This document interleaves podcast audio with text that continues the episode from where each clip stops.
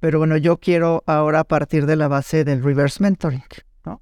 Que es algo mucho más disruptivo que yo le recomiendo a todas las empresas que lo utilicen y es que tú invites a tu población joven a que sea un mentor de la población experimental.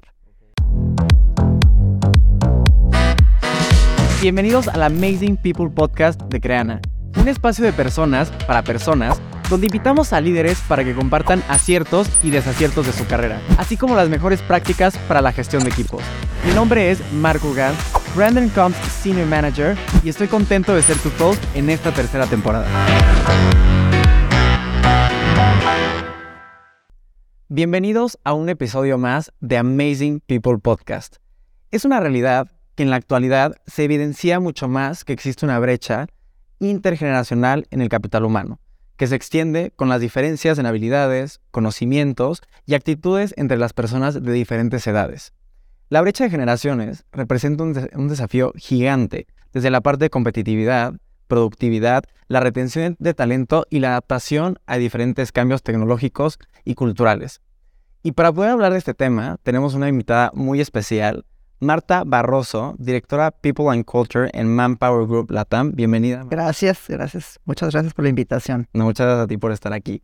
Y como ya es una dinámica que tenemos en este, en este podcast y en estos episodios, me gustaría que más allá de que yo te presente y platique un poco de una carrera, que tienes una carrera impresionante también, estamos platicando hace rato, me gustaría que tú te presentes y nos cuentes un error y un acierto que has tenido ya sea en tu vida profesional o personal que te hacen ser la persona que eres hoy en día. Perfecto, claro que sí. Bueno, pues soy Marta Barroso, soy mexicana, vivo en la Ciudad de México, este, estoy casada, tengo un hijo de 19 años y he estado 27 años en la organización y ahorita les voy a contar un poquito más este, el acierto, pero creo que el tema, y no tanto error, pero me parece que cuando yo era, joven no tomé un riesgo y que ahora que le doy vuelta digo, bueno, creo que al final mi carrera fue muy exitosa, o es muy exitosa, y no me arrepiento por eso, pero si volteo atrás, digo, bueno, para recomendación y para los jóvenes, no se limiten, ¿no? Y que no les digan que no pueden estudiar eso y que si ustedes quieren estudiar algo así, que lo hagan, ¿no? Y que de verdad le pierdan el miedo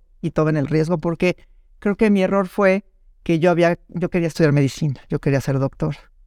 Y entonces, y fíjense en dónde llegué ahora, que también es un poco la parte, ¿no? De, de catarsis y de conectar con la gente, tiene un poco que ver, pero no me animé porque me decían en mi casa, no, esto está muy complicado y cómo vas a trabajar muchísimos años y vas a estudiar muchísimo, no vas a tener vida. Y hoy que veo los programas y me encantan médicos y este y de repente me preguntan en mi casa, oye, ¿y esto tú crees que lo pueda tomar? Y ya me siento yo doctora, claro, ¿no? Sin recetar. La gente que ve Grey's Anatomy eh, dice, no, yo, yo te voy a decir que te puedes. Yo, todos estos de urgencias y de emergencias me encantan. Entonces, tomen el riesgo. O sea, de verdad, que no les digan que no. Este, creo que esa es una recomendación para que no se arrepientan. Que bueno, yo no estoy arrepentida, pero me hubiera encantado. Y luego un acierto es que mi formación, como ya les contaba, tengo 27 años en la organización y antes de estar en People and Culture o en Recursos Humanos, que tengo tres años aquí y que soy muy feliz, estuve en áreas más de back office, más de administración, más de apoyo al negocio, más de finanzas. Y me parece que el darle la vuelta, porque además yo dije, bueno, creo que ya estoy en mi zona de confort. O sea, sí podría seguir aportando, pero quiero algo más, quiero algo diferente. Y entonces levanto la mano eh, con mi actual eh, jefe, que es el presidente, la presidente de la, de la región. Digo, oye, yo quiero estar en recursos humanos.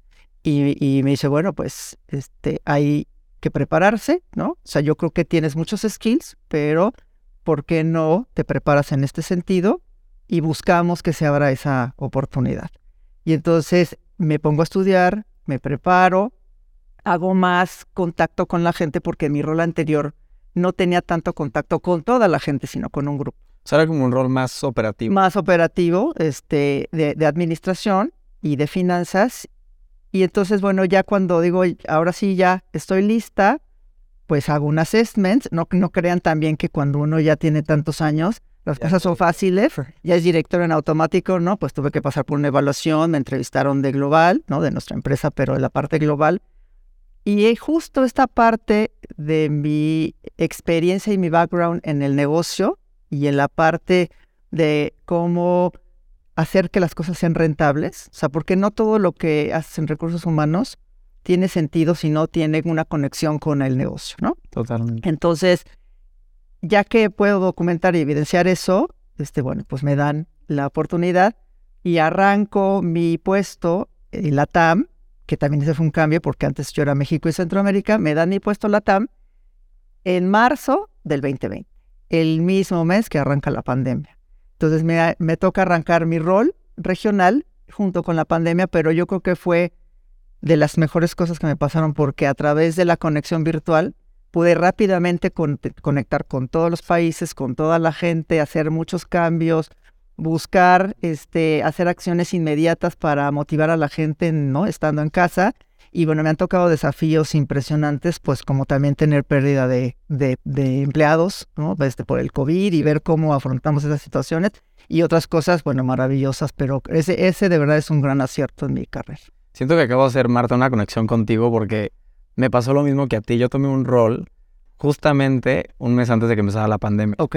Entonces, eh, ahorita que me estás contando, siento que estoy reviviendo ese momento porque sí, o sea, es bien complicado porque no es lo que te esperas a final de cuentas, ¿no? Esperas una transición de alguna manera, pero de repente llega algo que estaba totalmente inesperado y te cambia por completo la percepción que tenías, ¿no? De lo que ibas a llegar, pero como dices tú también aprendes muchas cosas. Sí, sí, sí, sí. Un, gran desafío, pero creo que me hubiera tardado mucho porque además mi rol es de viajar, o sea, yo tengo que viajar a los países.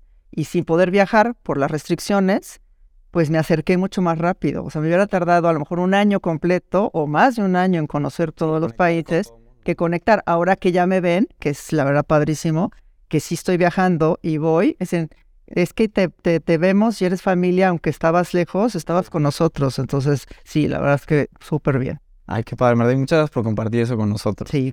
Marta, entonces, para iniciar ahora sí con la temática en la que venimos el día de hoy, que por eso te tenemos aquí como experta, me encantaría que me puedas compartir un poco cuáles crees tú que son las mejores prácticas para la transferencia de conocimiento y habilidades entre diferentes generaciones, ¿no? Platicamos un poco no es solo de la generación joven a la generación más experimentada, sino también viceversa. Cuéntame un poco. Sí, yo creo que hay que partir de la base eh, que tenemos que evolucionar en el concepto, tengo un gerente, sino ahora tengo un coach, ¿no? Porque el coach es el que me va a ayudar a sacar lo mejor de mí y va a hacer este, que crezca en mi puesto, ¿no? En lo que en la parte profesional.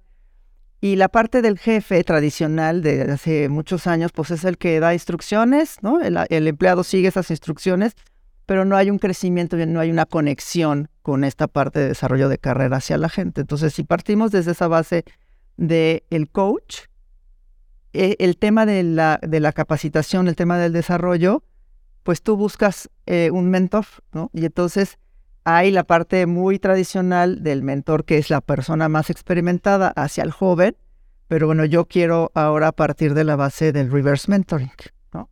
que es algo mucho más disruptivo que yo le recomiendo a todas las empresas que lo utilicen y es que tú invites a tu población joven a que sea un mentor de la población experimental.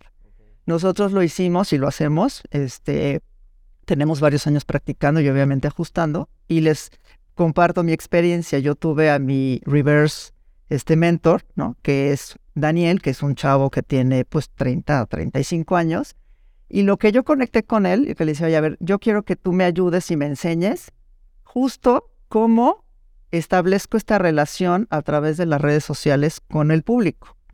Con mi público joven, con las personas que quiero que entren a Manpower Group a trabajar y que son jóvenes, y que no vean a una figura a un ejecutivo acartonado que les va a decir, bueno, pues los pasos son el A, B, C, D, ¿no? Sino más, sin perder obviamente mi esencia, pero más hacia qué espera un joven, ¿no? De, una, de un empleo, qué espera un joven de un ejecutivo, cómo, cómo conecto con esa persona y qué es lo que les gusta ahora, ¿no? Y cómo podemos trabajar juntos. Entonces, de verdad es un ejercicio increíble porque yo aprendí pues a utilizar Instagram, ¿no? Para la parte de cómo conectar con, con el empleo, de cómo ofrecer, de cómo hacer un webinar, de cómo incluso en una charla eh, con público que por ejemplo son las universidades, para mí es el público más complejo. Porque si tú no captas la atención de un joven este, que esté en prepa o esté estudiando una carrera, tú los ves y ellos son completamente transparentes. Entonces tú los ves que se están durmiendo, que este, estás, los estás aburriendo. Entonces se vuelve un desafío y le dice, oye, a ver, ¿qué hacemos? Ayúdame. Entonces me dijo, mira, vamos a ver, te propongo empezar con una dinámica así de energía, este, que los invites, que les preguntes y entonces ya entras con el tema, pero ya lo suavizaste, ya hiciste contacto con ellos. Entonces, obviamente no solamente jóvenes hacia experimentados, sino también de experimentados hacia jóvenes, pero más, yo creo que sin quitarles a rigidez, de tratar de decir, oye, pues cópiame, ¿no? Este, yo soy el role model. No, pues vamos a aprender juntos. Y otro ejercicio que creo que es altamente recomendable es, en el trabajo tenemos hoy centennials, que están, pues son los más jovencitos, los que están entrando, millennials. O sea, yo. Exacto. Generación X, que es la mía. Pocos todavía baby boomers, pero todavía hay esta sinergia de generaciones. Entonces, funciona muy bien el que hagas proyectos, siempre hay proyectos en la organización, donde puedas hacer una como em, equipos multidisciplinarios, ¿no? En donde estén varias generaciones trabajando, pongas el reto y entre todos tengan que sacar ese reto. Entonces, la verdad es que la experiencia se pone ahí, pero la manera de presentar el proyecto y llevarlo a cabo, muchas veces la gente joven es la que pone, oye, vamos a hacerlo así y le vamos a poner este marketing y vamos a hacer este diseño, y queda muy bien y todos aprenden. Claro. Ese es otro. Y creo que también ayuda a que, a que la gente, o sea, tanto joven como gente más experimentada, se quite estas barreras, ¿no? Que de repente podemos tener un poco. O sea, ya alguien más experimentado puede decir como, no, o sea, ya estas ideas locas como que yo no muy, voy, para allá, ¿no? Y la persona joven puede decir, oye, estas ideas como ya bien acartonadas, no quisiera meterme en eso, pero como dices tú, puede llegar a un resultado en conjunto, es lo que te aprovecha para que bajemos todas esas barreras. Sí, y, de verdad funciona, y al principio te puedo decir que hay más barrera en el experimentado, ¿no? Como de, de quitarse esta figura de poder o de autoridad, pero hoy, pues vuelvo al concepto del coaching, ¿no? O sea, hoy en una organización, si tú no te acercas y mm, conectas con tu equipo, este, la verdad es que no vas a lograr ningún resultado y se van a ir, que ese es pues, otro de los temas de la transferencia de conocimiento y la transferencia de talento hacia otras organizaciones porque no conectaron contigo. Eh, nosotros buscamos siempre que el, propósito haga que la gente conecte con nosotros y nuestro propósito es transformar vidas a través de un empleo sustentable. Entonces, cuando tú te abres así y le explicas a la gente que ese es tu propósito, la gente conecta muy bien contigo y te quitas, ¿no? Porque dices, oye, es que ve y búscalo. También otra recomendación para esta transferencia de conocimientos es no le resuelvas todo a la persona. Ayúdala a que pueda solucionar y pueda encontrar esas respuestas y nos hemos enfrentado mucho a que, ¿no? A mí, por ejemplo, van y me dicen, no, oye, es que me ayudas a decirle al director esto, pues tócale, ¿no? Ve, este, no, es que qué tal que me dice, no te va a decir nada, de verdad. Y entonces ya van, oye, es que es increíble, no lo conocí, es, es una persona, yo lo veía así como que, ¿no? Que este, me iba a regañar. O sea, tienes que también romper esa barrera, este, quitarte esos miedos y también romper este desafío de, bueno, voy a que me ayuden a resolver, no. Tú es tu propuesta, también la empresa tiene que asumir que nos podemos equivocar, pero si nos equivocamos, solucionémoslo rápido y aprendamos todos. Claro, y quiero, algo que mencionas ahorita que me encanta es, esta parte decías tú, ¿no? Tú le decías, oye, ve tú y toca la puerta, pero creo que esa también permea en crear un ejemplo para, para otras áreas, para otros equipos, en el ver que la gente pues está teniendo esta oportunidad de poder acercarse a otras personas, ¿no? Y antes creo que, como dices tú, creo que era bien difícil, ¿no? De repente en un episodio pasado hablábamos de esto, ¿no? O sea, qué difícil era poder conectar con un CEO. Correcto. Estuvieras en posiciones en las que tú quisieras si no eras una posición directamente con él, ¿no? Y hoy en día es mucho más abierto. Poder tener una conexión, poder tener una plática, ¿no? Poder llegar y tocar y decir, oye, traigo este proyecto sin, o sea, independientemente de la posición que tengas. Correcto. Aquí creo que la clave y la recomendación es ve con algo concreto. O sea, si vas a hacer una petición, si vas a proponer algo, llega con algo, algo concreto, ¿no? Y también la otra es la oportunidad en los eventos sociales, pues acércate, ¿no? Acércate, este, pregunta. Totalmente. Oye, Marta, y hace, hace poquito estábamos hablando también y mencionaste tú un tema también como de desarrollo, ¿no? Y veo que lo podemos ligar también con este tema de coaching, este, ya sea de generación joven experimentada o al revés. Pero me gustaría que me cuentes un poco cuál crees tú que es el papel que tiene hoy en día el tema de capacitación y desarrollo, capacitación e información en la reducción de la brecha en el capital humano? Ahí, bueno, hay varias cosas eh, muy puntuales. Uno, ¿no? Y es quitarnos también este concepto este, preconcebido de que la empresa me tiene que dar toda la capacitación. Nosotros acuñamos un término que le llamamos learnability y es tu capacidad y tu eh, formación y tu autodisciplina de buscar este entrenamiento constante. Obviamente la empresa te dará la parte técnica, ¿no? Te dará algunos entrenamientos, pero tú tienes que estar constantemente buscando en qué puedes aprender más, en qué te puedes certificar. Ahora, la verdad, la ventaja es que hay tantos programas de formación cortos que te llevan, ¿no? A dar resultados distintos, eh, que pues, no son tan costosos o incluso algunos son hasta gratuitos. Y en un corto plazo. Y en un corto plazo. Entonces, creo que te podías este, remontar al tema de no, vete a, hacer una maestría de dos años y ya luego regresas, implementas lo que has aprendido. Y como dices, hoy hay un tema hasta de microlearning, de oye, clases de 30 minutos. Sí, sí, y, justo eh, no estamos diciendo que la, por ejemplo, en la universidad ya no tiene sentido, ¿no? O sea, tiene, tiene y, cobra mucho sentido, pero por sí sola no te genera nada, ¿no? O sea, el título por sí solo no te va a generar nada. Lo interesante es ver que desde antes, ¿no? Si no tuviste la oportunidad de estudiar una, carrera, pero sí alguna parte de alguna certificación, algo técnico, pues empieza a certificarte, ¿no? Y empieza a estudiar y empieza a decir, oye, mira, yo hice una certificación en la parte, ¿no? Este, de, de, abogacía, de marketing, de lo que tú quieras. Y nosotros ahora, los empleadores, cuando estamos viendo y estamos reclutando talento, nos fijamos mucho en qué han hecho. O sea, en el periodo desde que termina la preparatoria y están en la carrera, sabemos que no tienen una experiencia laboral, ¿no? Pero si nosotros vemos que adquirieron conocimientos y se capacitaron y se entrenaron a través de estas certificaciones, tomé, X, y me preparé en esto y soy voluntario en esto, de verdad que llama mucho la atención ahora para, para el empleador. Entonces, invitarlos a, a que estén en constante aprendizaje, ¿no? Eh, es un cliché el de, bueno, hay que desaprender para aprender, pero es una realidad. Eh, hoy, por ejemplo, nosotros, ¿no? La generación X, estamos aprendiendo, por ejemplo, de inteligencia artificial, ¿no?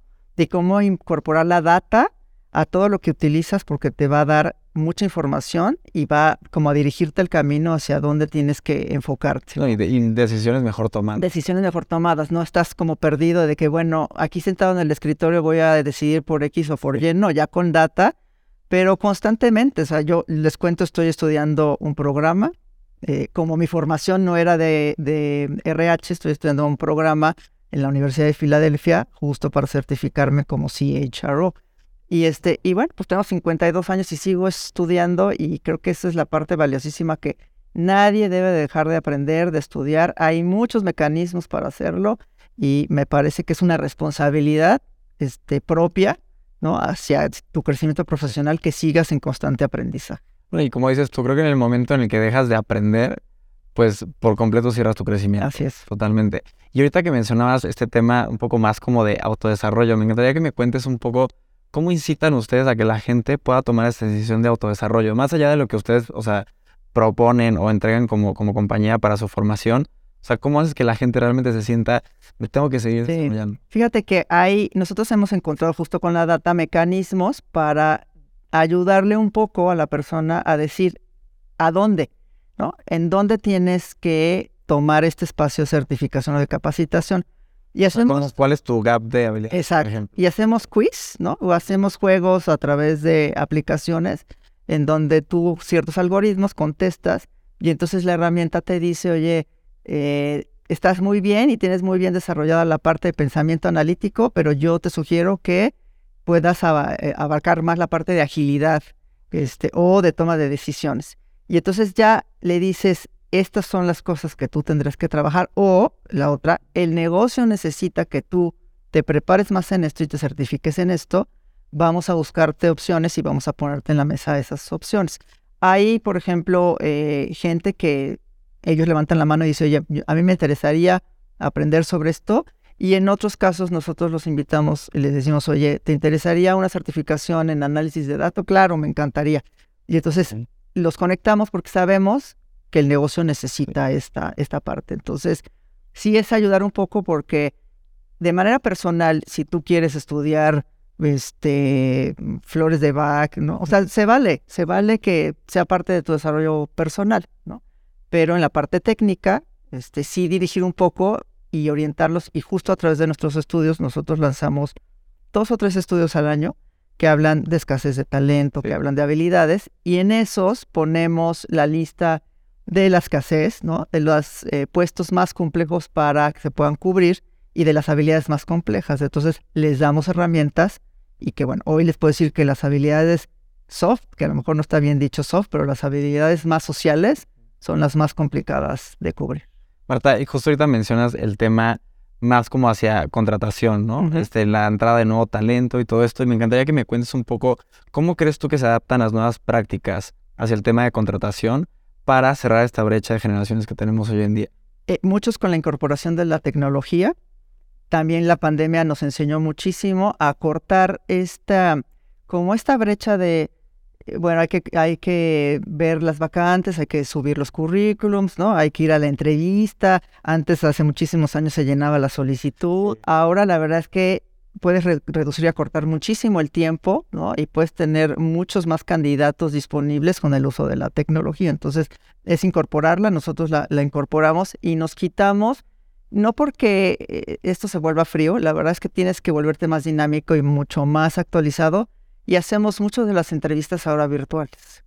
Y entonces ya tienes mecanismos también que te dice de manera predecible, oye, este candidato tiene estas habilidades, este, tiene esta formación, te cubre y pasa al siguiente filtro que ya es una entrevista y entonces ya está mucho más guiado el proceso de la, de la entrevista. Entonces, o sea, antes hacías entrevista a todo, a todo mundo. A, saber si tenía las habilidades. Y pues es mucho feeling, que, ese va a seguir existiendo. O sea, creo que tu, tu feeling, tu sentido común de decir, oye, esta persona sí va, no va, eso no hay que perderlo. Pero avanzas mucho si vas filtrando también a los, a los candidatos y después esos candidatos que no tuvieron la oportunidad, les das reto y les dices, oye, prepárate en esto o estudia esto, yo te recomendaría. Entonces, usar creo que la, la parte de la tecnología es lo mejor en esto. Y justo Marta dices algo bien importante en el tema de feeling, que creo que es justamente el momento en el que, especialmente la gente de recursos humanos, cuando tiene estas entrevistas, que te das cuenta si la persona hace match o no con la cultura de la compañía también.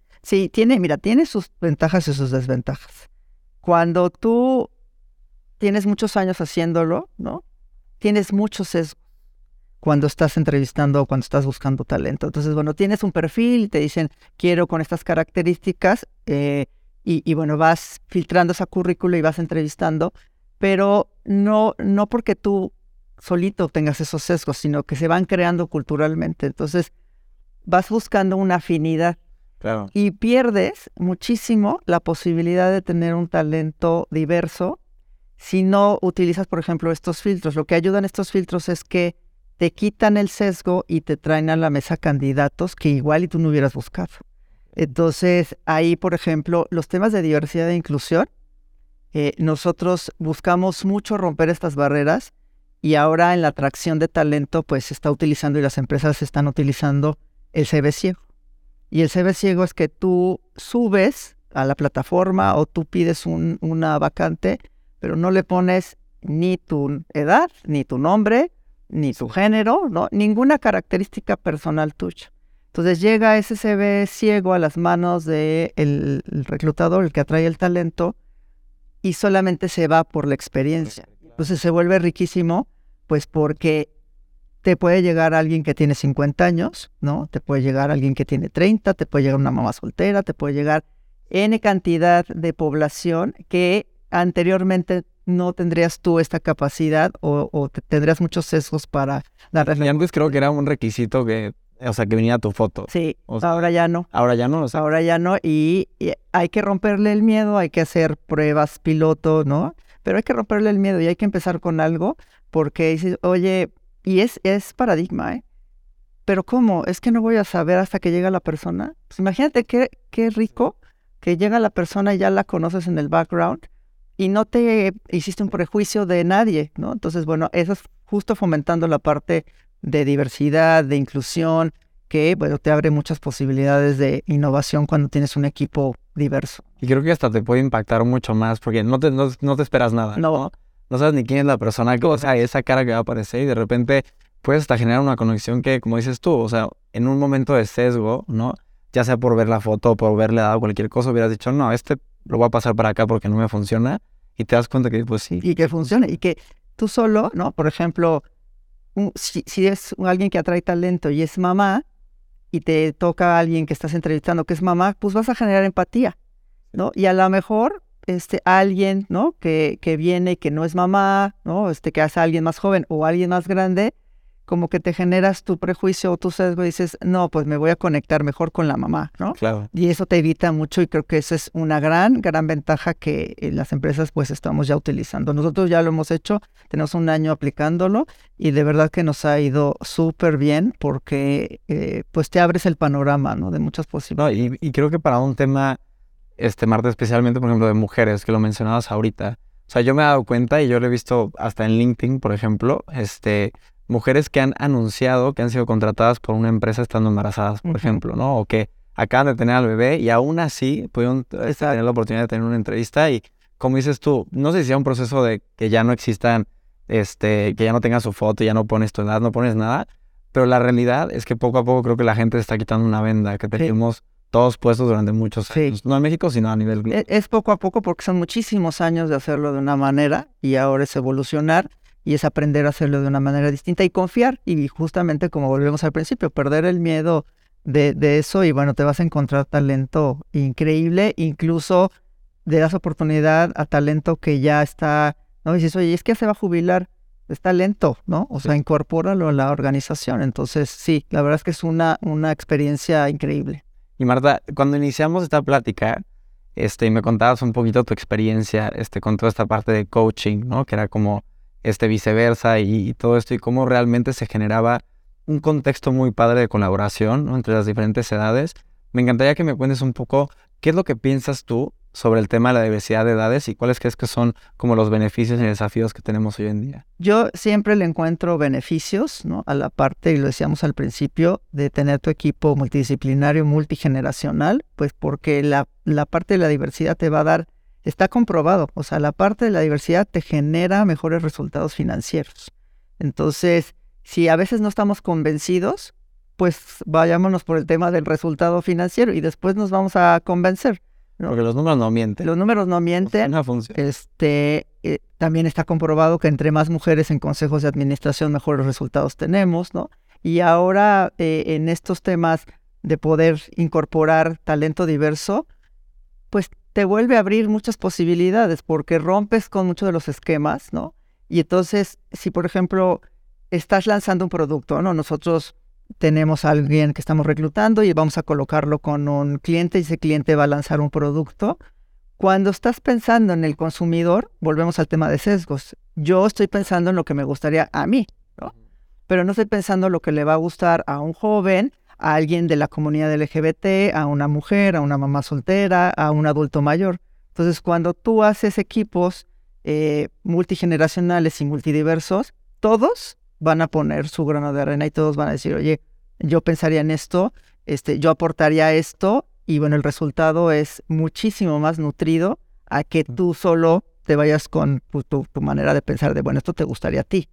Entonces, creo que incide directamente con el resultado tiene sus desafíos, por supuesto, pues porque siempre vas a enfrentar al que este, se siente muy experimentado y no quiere compartir mucho, lo que platicábamos recién, ¿no? El, el, Pero para eso implementas lo que tú comentabas, o sea, este tipo de prácticas de coaching, de poder interactuar con los demás, o sea, poder entender que no es nada malo, al revés, ¿no? O sea, te puede traer cosas muy buenas a ti, como también puede traer cosas muy buenas al resultado de la compañía. Exacto, o sea, nosotros tenemos, por ejemplo, una vez al año hacemos una premiación que le llamamos los Power Awards y premian a lo mejor, ¿no? En los resultados, pero premian a lo mejor en innovación.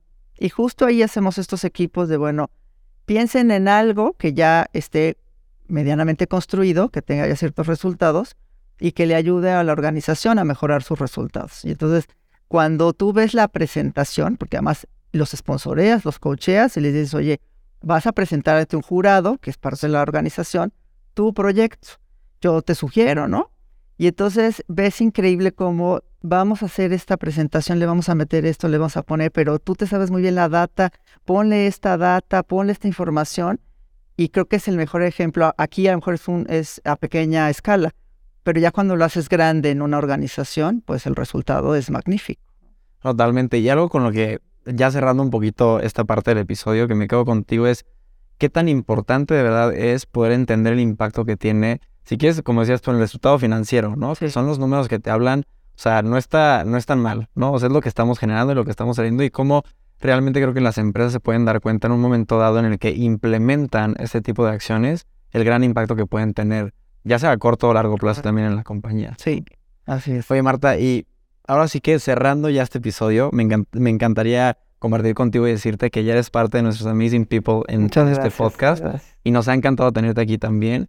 Pero como ya es una tradición también, me encantaría que nos cuentes quién es tu Amazing People hoy en día y por qué. Híjole, o sea, y, cuando lo pensé, ¿no? Me costó, me complicado. es complicado porque tengo, tengo muchos, ¿no? Pero bueno, conectando con, con, ¿no? con este tema que ayer fue el Día de las Mamás, ¿no? Este, a mí, mi Amazing People, pues es este, las mujeres en general, las mamás y este, la mía, ¿no? O sea, mi mamá que, bueno, pues es totalmente resiliente, que tiene 86 años, este, y nunca te dice nada que no, este, que sigue aportando, que sigue ayudando, este, y bueno, pues mi esposo también, mi hijo, este, no podría decirte uno en particular porque sí tengo varios. Ay, qué padre. Y justo que decías de, de tu mamá, híjole, es, una generación, dices que tiene 86 años, ¿no? Es una generación que tiene una resiliencia impresionante. O sea, impresionante y lo veo mucho. Tengo una abuela que tiene 92 años y como dices tú, o sea, quieres, todo el tiempo está aportando y todo el tiempo quiere seguir ahí y como que su manera de vivir es poder compartir todavía mucho más con los demás. Entonces, gracias por haberlo compartido con nosotros. Pues muchas gracias a ustedes. Y bueno, estas han sido las últimas reflexiones de este episodio. Muchas gracias por habernos escuchado. Marta, nuevamente gracias. Gracias. Muchas gracias. En este segundo episodio de la tercera temporada. Y los esperamos en todas las plataformas para que nos sigan escuchando. Hasta el siguiente episodio.